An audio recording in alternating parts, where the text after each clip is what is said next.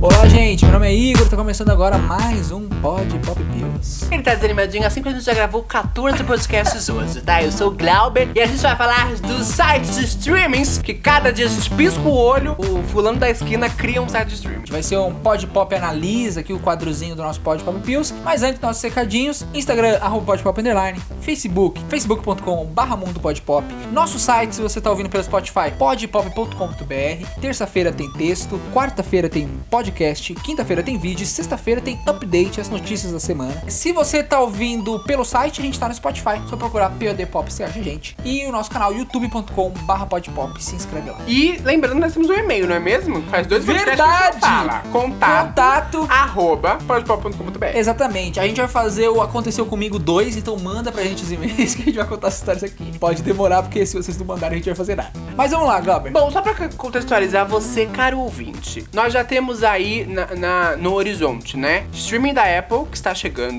streaming da Disney, que está chegando. Na É- Apple não tem já? Não, ainda não, eles só estão... E o iTunes, essas aquelas séries que saem, sabe onde? Então, é do, do iTunes, Não é da isso? Apple TV. Mas não Mas é. ainda não é o serviço não é de streaming da de Apple. streaming. Não, não, Ah, não, tá. não, não. O streaming Só da Apple vai ser igual a tem- Netflix, é um site que você tem Entendi. acesso que você paga. Entendi. Então a gente vai ter Apple chegando, Disney já tá, né, anunciando aos quatro ventos. De novo, mas o iTunes é um streaming, assim como o Spotify é uma plataforma Mas de streaming. não, é um, mas não é uma plataforma de streaming de produções audiovisuais, entendeu? Mas agora. Mas eles passam série no, no, na porra do iTunes? Tá, mas eles devem estar experimentando algumas coisas, mas a- vai, vai existir uma plataforma de streaming da Apple, ainda não é Continua. essa. E aí a gente tem aí a Warner, que na semana que a gente tá gravando isso aqui, ela já anunciou que vai ter uma plataforma de streaming. E a grande coisa que a gente tá pensando é, não vai ficar muito, né, overload? Vai ficar muito, muita produção, muita coisa? O que, que você acha, Igor? Já é muito. Daqui a pouco a gente vai ter que ter 15 assinaturas pra conseguir assistir tudo, gente? Já é muita produção. Mas nada que o Torrent não, não ajude a Vou gente. falar isso porque quando a Warner vier pro É, Brasil, o time vai patrocinar a gente.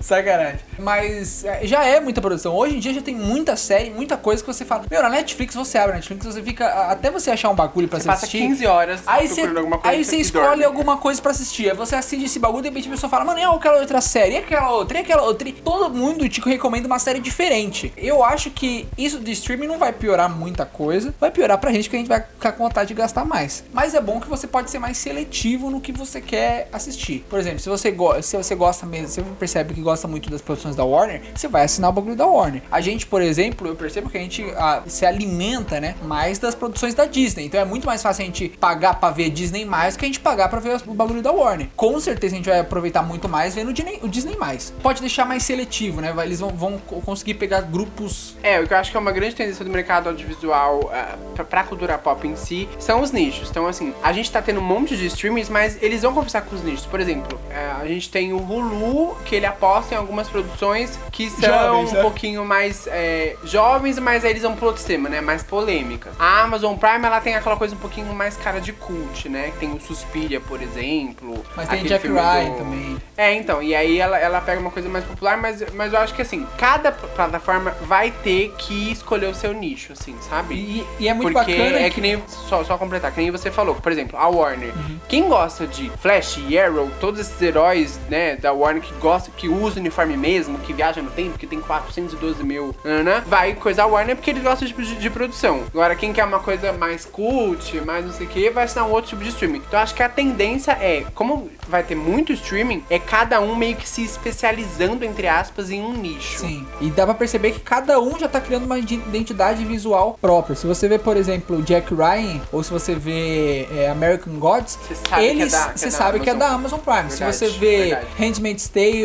ou qual é aquela, aquela série Cloak and Dagger, se você assistir aqueles dois, não parecem série da, da, da Netflix. A Netflix também tá criando uma linguagem própria. Então, eu acho que eles estão começando a di- distanciar a linguagem em si. Eu acho que pra gente, consumidor, é um pouco mais difícil porque a gente vai gastar um pouquinho mais. Mas pra, pra produtor em si, é um outro passo, um passo muito mais bacana. Você tem muito mais plataforma querendo fazer muito mais conteúdo original incentivando produtores a, a darem suas ideias e criar. E eu acho que aqui até aqui no Brasil pode aumentar muito mais o mercado, porque o pessoal vai querer aumentar o, o conteúdo original brasileiro pro pessoal assistir. Em qualquer área, seja na engenharia, na agronomia ou no audiovisual, quanto mais concorrência você tem, mais você é obrigado a agregar valor ao seu produto. Então, assim, os streamings vão ter que ter produções de muita qualidade. Sim. Seja a qualidade visual mesmo, audiovisual, seja a qualidade de roteiro, seja a qualidade, né, da dramaturgia em si. Então, assim, Concorrência traz a a melhoria. concorrência traz a melhoria. E melhoria, quando a gente fala, a gente, é de tudo. O mercador precisa saber ser um mercador foda, porque ele vai querer ser contratado pela Amazon. O cara que é roteirista, ele vai, vai ter que ser um roteirista foda, porque ele vai querer, né, um, um infinito e pra tudo. Então, assim, pra gente que é consumidor vai ser muito bom, mas eu acho que pra quem é produtor de audiovisual, por exemplo, aqui no Brasil a gente já sabe que a Amazon já tá mexendo os pauzinhos, já contratou Porta dos Fundos, já tá contratando uma galera pra produzir coisa brasileira mesmo, a Netflix já tá fazendo isso há muito tempo. Então, isso pra, pra gente que conhece o audiovisual dos bastidores, né, pro Will que é da Rádio TV e pro pessoal, é foda. Eu sou da Rádio TV?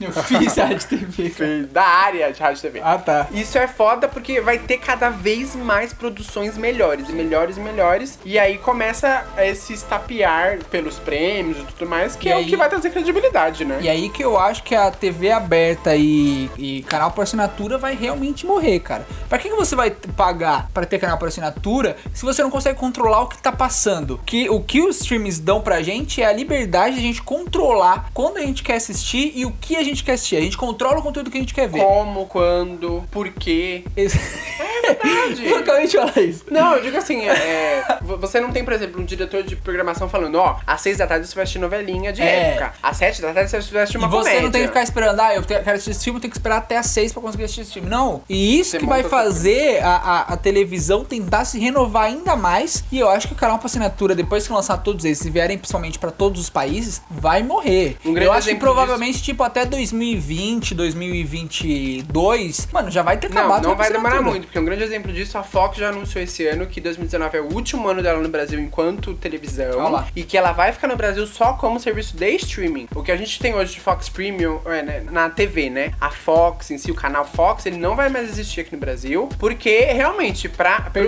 pras empresas, é muito custoso, que você precisa manter um escritório, você precisa manter uma equipe no, no, no- no país. E pra eles é muito mais fácil ter um site que eles conseguem administrar de qualquer parte do mundo. Se eles quiserem contratar uma produtora brasileira pra fazer alguma coisa, eles contratam e tal, mas o site de streaming, o custo é muito menor. A gente tá vendo esse, esse movimentar com a Globo. A Globo tá investindo muito dinheiro no Globoplay, que vai ser o, o passo que ela tá dando pra entrar nesse meio de streamings e não depender só da receita que ela tá gerando com a TV aberta. Que a TV aberta não vai morrer nunca. A, a TV fechada eu acredito que pode sim, mas a TV aberta nunca. Sim. Mas ela vai precisar se reinventar. Mas eu acho que, mas acho que a Globo, eu acho que a Globo ainda não, eu acho que ainda não vai conseguir pegar tanto público assim. Não o público que, por exemplo, a Netflix e a, e a Amazon pegam. Por que que eles pegam? Porque o público é diferente. Globoplay, você disse. Globoplay, é. É, mas por que, que eles não vão conseguir pegar? Porque eu acho que o Globoplay ainda tá focando muito em público adulto. E, meu, mesmo tendo Big Bang Theory, esses bagulho, o, o que a Netflix ganha e o que a Amazon ganham de público, principalmente a Netflix, que é muito popular no Brasil, é por elas ter essa linguagem jovem, essa linguagem diferente. Meu, todo mundo gosta da Netflix porque, mano, no Twitter ela faz menções engraçadas pra caralho, no Instagram ela faz umas fotos engraçadas pra caralho. As séries dela, muitas das séries é, são séries teens que conversam tanto com o adulto quanto pro adolescente, quanto com a família criança. inteira. E a Globo ainda não, ainda ela tá focando em séries mais adultas. Handmaid's Tale é uma série adulta, aquela The Good Doctor não é uma série assim que todo mundo tem vontade de Não, assistir. não mesmo. A- as séries, até séries originais, aquela lá do Cais, lá da, do Cauã Raymond, na- Ferrugem, né? Ferrugem. ah, sei lá, petróleo, é Petrobras o bagulho. Ferrugem. Também não é uma série que é um público jovem. Por exemplo, não me chama atenção essa série. Eu sou um garoto jovem, não gosto de ser muito jovem, mas não me chama atenção. E eu acho que é isso que a Globoplay tem que acertar. Pode ser que ela pegue um, um outro público, pode ser, mas o público que é engajado de verdade é o público jovem, velho. Eu acho que a Netflix, eu acho que a Netflix tá se tornando um grande referencial pra essas, pra essas empresas que querem se tornar grandes no streaming, por quê? Porque a Netflix ela conseguiu uma maneira de conversar Tá com a mundo se- senhorinha, como a Grace Frank, por Tá exemplo. todo mundo seguindo o streaming por causa da Netflix. Exato. Com uma senhorinha que tá nos seus 60, 70 anos, ela consegue conversar porque tem uma série pra ela. Consegue conversar com o fulaninho de 4 anos de idade que gosta de Peppa Pig. Consegue conversar com um adolescente e ela pega a família toda. Mas, por exemplo, se a família inteira tem uma conta de Netflix, cada um tiver no seu cômodo, cada um vai estar assistindo uma produção original diferente feita para ela. Então, a, a grande dança que os streamers estão tentando aí dançar conforme essa música é como que eu consigo ter bastante produção, uma abrangência maior, mas ao mesmo tempo falar com cada nicho. Falo com o cara que gosta de anime, com o cara que gosta de documentário. Isso vai ser um grande desafio, mas pra gente que consome cultura pop, que consome audiovisual, vai ser maravilhoso que vai ter cada vez mais produções lindas para nós.